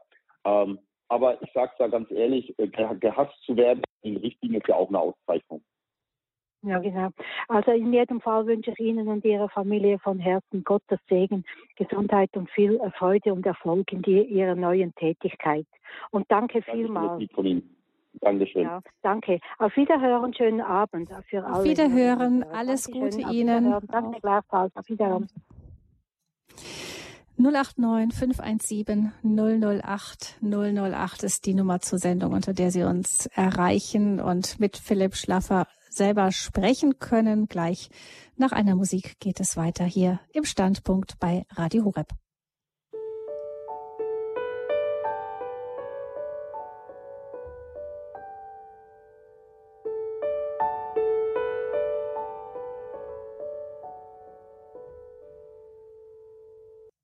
Sie hören den Standpunkt bei Radio Horeb. Unser Gast in der Sendung ist Philipp Schlaffer. Er war in der rechtsradikalen Szene aktiv und ist inzwischen aber als Anti-Gewalt-Trainer tätig und versucht auch bei Jugendlichen vorzubauen in, in verschiedenen Projekten in Schulen und ähm, anderen bei anderen Gelegenheiten, wo er eingeladen wird, um eben zu verhindern, dass die Jugendlichen überhaupt in einer radikalen Szene abrutschen, in eine radikale Szene hineingeraten. Ähm, Herr Schlaffer, eine Frage ist bei mir hinterlegt worden. Ähm, Sie haben gesagt, dass Sie später einen Rockerclub ähm, geführt haben und vorher waren Sie als Neonazi, aber auch schon als seit der Jugendzeit aktiv. Ähm, sind diese Rockerclubs immer auch ähm, ja Neonazi-Clubs oder ist das noch mal was anderes? Ähm, das ist, das ist nochmal was anderes, weil hier ähm, wird sich halt zusammengetan, um dementsprechend auch einfach, da geht es ums schiere Geld. Es geht um Geld verdienen und Ausbau und da, da dient man sozusagen keinem größeren Ziel. Also das war ja schon so, dass wir als Rechtsextremisten dann schon davon geträumt haben, irgendwann an die Macht zu kommen oder ähm, politisch was umzusetzen und ähm, dementsprechend bei einer, bei einer neuen ähm, bei einer neuen Ordnung dann irgendwie auch zentral mit dabei zu sein. Und das ist bei Rockerclubs ist das gar nicht. Die wollen halt, wenn es kriminelle Rocker sind, das muss man auch unterscheiden, wenn nicht jeder, der eine Rockerkunde anhat oder Motorradfährt, ist ein Krimineller. Ähm, aber da geht es halt um ganz monetäre Sachen. Also da geht es äh, nicht um was Übergeordnetes, sondern da geht es darum, den eigenen äh, Reichtum äh, möglichst schnell mit wenig Arbeit zu mehren. Hm. Wenn Sie Fragen haben, liebe Hörerinnen und Hörer, 089 517 008 008, das ist die Nummer hier zur Standpunktsendung mit Philipp Schlaffer. Herr Schlaffer, was mich noch interessieren würde, ist, ähm, Sie, wir haben ja ganz am Anfang schon kurz gestreift, dass es ähm, im Internet eine Radikalisierung leicht geben kann. Also dass auch das mit den Algorithmen so geschaltet ist, dass man dann immer mehr beschossen wird mit irgendwelchen Nachrichten. Das erlebt ja jeder von uns, der mal im Internet einen Suchbegriff eingibt und dann plötzlich gibt's immer mehr Nachrichten zu demselben Thema. Und ja, manchmal ähm, hat man es gern, manchmal nervt es dann auch. Aber vor allem ist es so, dass das eigene Weltbild dadurch immer mehr zementiert diskutiert wird. Es ist mhm. ja so, Herr Schlaffer, dass ähm, auch äh, so diese ganzen radikalen Theorien, die sich so bilden können in dem Ganzen, sei es jetzt ähm, auch um, um Corona rum oder um auch jetzt die Wirtschaftslage herum, den äh, Krieg Ukraine, Russland, ähm, da ist, da ist ja oft etwas dahinter, was ein wahrer Kern ist. Also ja. selbst bei den ähm, Neonazis, wenn man es mal gut sehen will, die Heimatliebe und irgendwie viele Menschen, die das gar nicht mehr so richtig verstehen. Man fühlt sich da unverstanden. Ich merke das von anderen Ländern, nicht? Weil ich bin in einem anderen Land, ich habe auch teilweise im Ausland aufgewachsen und da war es normal, dass wir in der Schule jeden Morgen die Fahne, Landesfahne gehisst haben und die Hymne gesungen ja. haben. Das war einfach normal. Das ja. wäre in Deutschland undenkbar gewesen. Da ist mir erstmal so richtig klar geworden, ähm, wie anders das in anderen Ländern, auch die Vaterlandsliebe, das kann man ja bei uns kaum sagen, nicht? Aber das heißt, man hat ja oft sowas Wahres dahinter, was dann aber ins Extreme geführt wird, ja. Ähm, aber das sind, mhm. aber das sind ja Dinge, die so fehlen, finde ich. Das ist ja so, dass, ähm, dass ähm, man, man wird ja schon, wenn man sagt, man, man, äh, man hat Heimatliebe und man ist patriotisch und so, dass, das, dass man damit schon aneckt. Das finde ich sehr schade. Ich als, ich als Neonazi habe auf die Fahne beispielsweise auf Schwarz-Rot-Gold herabgeguckt. Wir haben die Schwarz-Rot-Senf genannt und haben das als Verbrecherfahne angesehen. Wir haben die Fahne verbrannt. Und jetzt mittlerweile ist selbst Schwarz-Rot-Gold schon verpönt bei einigen. Dabei ist es die Fahne, die für ein freies Deutschland stand, so frei wie es noch nie war. Und mhm. es sollte, es sollte dazugehören, dass man, dass man auch, natürlich darf man auch auf Deutschland jetzt stolz sein, was Deutschland geschaffen hat in den letzten 70, 80 Jahren jetzt, ähm, was, was da passiert ist. Und ähm, es geht immer darum, wenn man andere dann nicht herabwürdigt und sagt, ja, Deutschland ist besser als alle anderen Ländern oder, oder Leuten Heimat verweigert. Heimat, Heimat gehört ja nicht nur Menschen, die hier geboren sind. Heimat ist für jeden, jeden ein Gefühl, jeder, der sich dann irgendwo wohlfühlt. Und das ist das Problem, dass man das nicht mehr so richtig sagen darf, weil dann übernehmen diese Begriffe Heimat und Identität und so weiter, übernehmen dann Rechtsextremisten. Und die sagen dann, guck mal, keiner darf mir irgendwas sagen, nur wir sprechen das an. Das ist genau die Gefahr, die ich sehe. Das ist immer dann bei den, äh, also bei allen, das kann man ja dann auf andere Themen auch übertragen, nicht? Also Sie haben auch gesagt, eben Kritik an, an aktueller politischer ähm, ja, aktuellem politischen Handeln und so, ähm, das kann ganz schnell dann umgemünzt werden in, ja, das ist, das darf man nicht sagen. Da gibt es eine ganze Menge Tabus. Das beobachten ja auch recht viele. Und dann, und wenn man eben etwas zum Tabu erklärt, dann überlässt man es den radikalen Gruppen. Ja, genau. Und das, das, das, und das ist, das ist, das ist gefährlich, dass, dass, dass diese Begriffe dann von Extremisten besetzt werden. Und das darf nicht sein. Wie ist das mit Verschwörungstheorien. Auf der Seite der Verschwörungstheoretiker steht man ja auch ganz, ganz schnell. Was macht eine Verschwörungstheorie zu einer Verschwörungstheorie, Herr Schlaffer?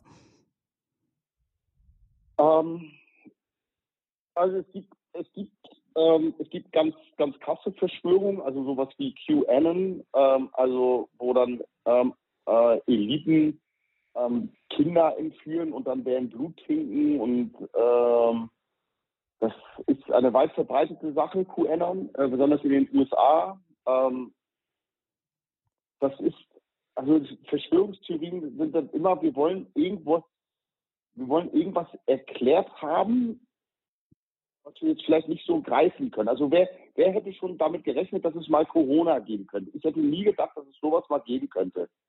Ähm, ich habe gedacht, okay, wir sind mittlerweile medizinisch so weit, ja, wenn dann so ein Ausflug kommt, gut, dann gibt es eine Tablette oder dann werden die paar, die es haben, kommen krank aus und das war's. Und Dinge, die wir uns als Menschen nicht vorstellen können, die außerhalb unserer Denkbox sind, die müssen wir irgendwie erklärt bekommen. Und, und da lassen sich Leute halt was einfallen und sagen, gut, das muss jetzt, das muss aus einem Labor sein, das muss von den Chinesen sein oder die Amerikaner haben es oder dadurch sollen irgendwie sieben Milliarden Menschen getötet werden, die Eliten überleben und so weiter. Also ähm, ich glaube, dass, dass, dass, dass viele Dinge, die wir uns nicht erklären können, dass Leute da auf einfache Antworten warten und sie wollen gerne immer ein, ein Schuldigen haben. Viele, die sich mit Verschwörungstheorien beschäftigen, die wollen gerne, dass irgendjemand muss an irgendwas Schuld haben. Dass ich jetzt eine Maske tragen muss und nicht, äh, nicht in meine Diskothek darf oder zum Tanzabend, daran muss irgendjemand Schuld haben. Und so entstehen Verschwörungstheorien. Wobei sich ja alle immer auf Fakten berufen. Das ist ja, macht ja die Sache so schwierig, nicht? Man äh, kriegt von der, von allen möglichen Seiten zu allen möglichen Themen alles immer als Fakten dargebracht. Ja, also das, das ist natürlich auch eine, das ist auch ein Problem. Wer von uns kann schon, kann schon ähm, alles Fakten prüfen? Also bei den Nachrichten, die ich täglich konsumiere, ich kann gar keinen Faktencheck machen. Also wie soll das auch funktionieren? Ähm, ich verlasse mich einfach darauf, ähm, dass die Nachrichtenportale, äh, mit denen, die, die ich konsumiere, muss ich mich darauf verlassen, dass die Journalisten wieder arbeiten, dass die nach ihrem Kodex arbeiten mit den zwei Quellen und so weiter. Ähm, ansonsten ist das Überprüfen sehr, sehr schwer. Aber wenn man über irgendwas stolpert, wo man sagt, okay, klingt irgendwie merkwürdig, dann gerne einfach auch selber mal gucken, okay, stimmt diese Nachricht da, was ich jetzt gerade bei Facebook lese oder, oder sonst irgendwas, weil da gibt es ganz skurrile Sachen. Ich erinnere mich, ähm, da gab es mal Flüchtling ist Baby oder ähm, äh, äh, äh, ukrainische Soldaten suchen jetzt nach, nach, nach, äh, nach Russen, die in Deutschland leben und ermorden die in Städten und so. Also einfach, wenn man das Gefühl hat, okay, hier stimmt irgendwas an der Nachricht nicht, ähm, einfach auch selber mal ähm, Gegencheck machen. Da kommt man meistens drauf, dass man, dann kriegt man das sehr schnell raus, dass es oft dann Fake News sind. Ja, das heißt, man, man muss sich irgendwo bewegen in der Spannung zwischen Misstrauen und Vertrauen, was die Sache nicht ganz einfach macht. Das Leben ist komplex, ja. das merkt man. Die Nachrichtenlage ist komplex. Äh, man wird eben von vielen, vielen Seiten befüttert und nicht mehr nur von zwei, drei wie in guten früheren alten Zeiten. Also die Sache ist, ähm, das Leben ist komplex und es ist eine Herausforderung, sich da zurechtzufinden auch und selber einen eigenen Standpunkt zu finden. Viele Menschen befürchten jetzt auch oder auch Politiker befürchten, dass jetzt durch die Wirtschaftskrise, ähm, in die wir ja jetzt gerade immer mehr hineingeraten, dass dadurch auch die Tendenzen zur Radikalisierung zunehmen werden. Also man liest davon, dass die Polizei sich ähm, darauf einstellt, auch ähm, mehr zu tun zu bekommen und so. Sehen Sie das auch so, Herr Schlaffer? Ja, ähm, das, das wird eine Mammutaufgabe, das wird sie auch bleiben. Also dieses, ähm, dieses zu überwachen und das zu kontrollieren, das wird eine Riesenaufgabe, weil natürlich ähm, auch viele, die sich im Internet umhertreiben, dann ähm, dementsprechend sich auch verschleiern können mit IP-Adressen, also dass man nicht raus, wo wer sitzt und so weiter. Ähm, da stehen wir vor großen neuen Herausforderungen. Mhm. Das heißt, immer da, wo auch Unzufriedenheit bei den Menschen ist, ist die Gefahr auch der Radikalisierung wieder größer. Ja, das ist äh, das, das hat natürlich viel damit zu tun, ähm, auch mit, mit einer Unzufriedenheit. Und wir müssen natürlich auch sagen, ähm, wir müssen gucken, wie, wie gefestigt ist die Demokratie in Deutschland.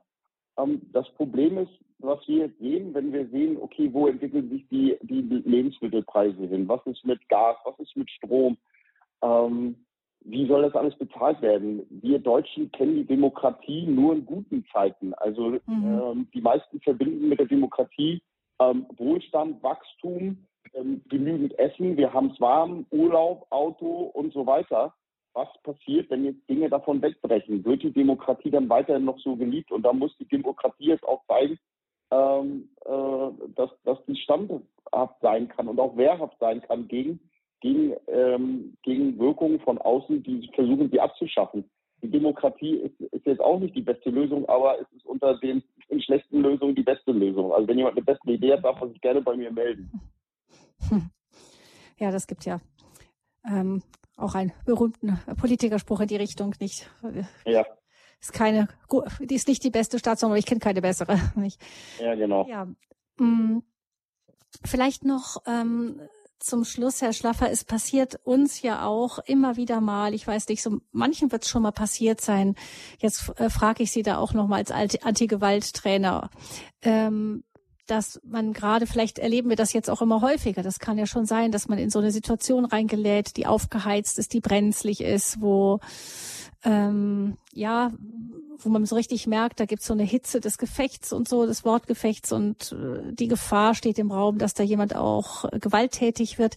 Wie verhält man sich gut? Man hört ja immer wieder, die Leute schauen einfach weg und machen gar nichts. Klar, man kann natürlich die Polizei rufen, aber äh, im Zweifel kann die auch nicht in, innerhalb von 30 Sekunden da sein. Gibt es da gute Verhaltensweisen in so einem Fall?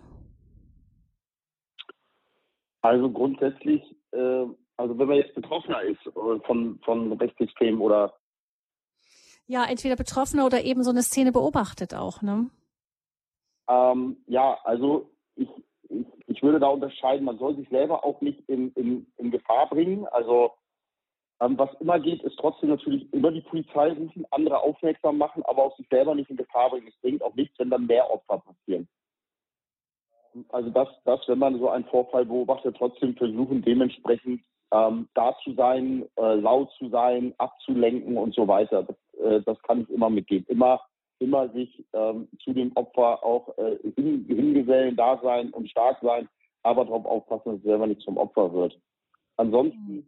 können wir alle immer ein bisschen was tun, ähm, dass wir ein bisschen darauf achten, ähm, auch in unserem Freundeskreis, wenn sowas passiert oder gesagt wird, ich bin jetzt auch nicht so der Übermoral. Ich bin ja auch nicht aus dem Rechtsextremismus raus und bin jetzt ein, bin jetzt ein, bin jetzt ein Linksextremer geworden, sondern ich bin ja einfach nur zurück in die Mitte. Ich achte halt so manchmal drauf, wenn ich unterwegs bin, egal ob beruflich oder privat und jemand mal irgendwie so was sagt, wo ich sage so, oh, boah, das geht mir eigentlich schon zu weit, dass ich dann einfach mal, mal so sage, so, oh, weißt du, könntest du das bitte nicht so sagen, finde ich irgendwie ätzend, ja. Und ähm, so können wir alle so ein bisschen was tun. Ich bin jetzt auch nicht der Moralapostel, der jetzt jedem seine Sprache irgendwie vorhält und so weiter. Ähm, aber das ist auch eine Sache, was man so tun kann, dass wir, dass, dass man ab und zu auch mal einfach den Mund aufmacht und sagt, oh Mensch, das ging mir jetzt ein bisschen zu weit. Ähm, vielleicht denkst du mal drüber nach, das in Zukunft nicht mehr so zu sagen oder so. Vielleicht auch gut, sowas in Chats ab und zu zu machen, nicht? Gerade äh, wenn das so anonym im Chat die Dinge passieren oder man die, den, den anderen nicht vor der Nase hat, da wird's ja oft auch, äh, geht's ganz, ganz schnell auch hinter unter die Gottlinie. Ja, genau. Und ich finde, da kann man dann auch, das kann jeder leisten, da kann man dann auch mal Grenzen sagen und sagen, so, äh, das höre ich nicht so gerne, das lass mal. Hass macht Gewalt. Das ist auch das Buch, ähm, das Philipp Schlaffer geschrieben hat. Ein Ex-Nazi und Rotlichtrocker packt aus. Ähm, Im Drömer Verlag erschienen. Warum haben Sie, Herr Schlaffer, sich dann entschieden, auch wirklich mit Ihrem Buch, mit, also Ihre Geschichte auch als Buch rauszugeben? Naja, rein theoretisch war das gar nicht als Buch geplant. Ähm, hm. äh, ich habe ich hab, irgendwann habe ich in einem, äh, in einem Buch gelesen, das zum Thema Buddhismus, ähm, hatte ich was gelesen, äh, wo drin stand, wenn man so viel Schreckliches getan hat, wie ich es auch getan habe, dann hat man sehr viel in seinem Gehirn versteckt. Und da stand drin, man sollte es einfach mal aufschreiben. Und ich habe dann einfach für mich angefangen, mein Leben einfach ganz chronologisch, ganz nüchtern für mich einfach mal niederzuschreiben. Das habe ich dann über zwei Jahre gemacht. Ähm, dabei sind 600 Seiten rausgekommen in Schriftgröße 10, Times New Roman. Und dann habe ich das irgendwann wieder weggepackt und irgendwann, nachdem ich bei YouTube erfolgreicher wurde, hat irgendwann sich ein Verlag bei mir gemeldet und hat gesagt, Mensch, Herr Schlaffer, hätten Sie nicht Lust, ein Buch zu schreiben? Ich sage, na rein theoretisch habe ich das schon geschrieben. Also das war eigentlich nie als Buch geplant, sondern einfach nur für mich zur Aufarbeitung meines eigenen delinquenten Lebens. Hm. Und das ist dann so dann gewesen, dass Sie dann damit auch mit Ihrer Geschichte dann auch ähm, noch weiter bekannt wurden, dann immer mehr. Ja, also das Buch hat er jetzt vielleicht nicht so viel dazu beigetragen, sondern das war eher so, dass ich das ja schon bei YouTube sehr aktiv bin. Und ja. äh, mir geht es dann eigentlich darum, die Reichweite so groß wie möglich zu machen, um halt ähm, die meine Geschichte ähm, öffentlich zu machen, die man äh, sich da drin verlieren kann. Und ich äh, weise halt auch auf andere Extremisten im Internet hin, damit man sich, ähm, damit, äh, damit man sich sozusagen nicht an, an die verliert. Ja.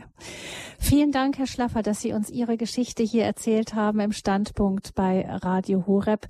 Ähm, wie Sie, wie das Buch heißt, ähm, wie man das findet, das können Sie bei uns auch im Internet sehen unter horeb.org in den Infos zur Sendung. Ähm, Herr Schlaffer, wir wünschen Ihnen von Herzen alles, alles Gute für Ihren Weg, auch mit den ganzen Jugendlichen, die Sie treffen, für Ihre wertvolle Arbeit, eben die Jugendlichen schon sehr, sehr früh zu packen und ihnen einfach zu erzählen von ihrer persönlichen Geschichte und sie darauf aufmerksam zu machen, was für Gefahren auch in diesem rechten Milieu lauern. Vielen, vielen herzlichen Dank, Herr Schlaffer, für diese Sendung. Alles Gute Ihnen. Ganz viel Segen. Dankeschön. Liebe Hörerinnen und Hörer, der Standpunkt im kommenden Sonntag, man könnte sozusagen, das ist der andere Pol zu der heutigen Sendung, Standpunkt zum Weltflüchtlingstag zwischen Hoffnung und Verzweiflung. Erste Schritte in eine neue Zukunft ist das Thema und Schwester Stallbaumer vom Jesuitenflüchtlingsdienst ist unser Gast dann in dieser Sendung. Mein Name ist Gabi Fröhlich. Ich verabschiede mich von Ihnen und wünsche Ihnen noch von Herzen einen gesegneten Sonntagabend.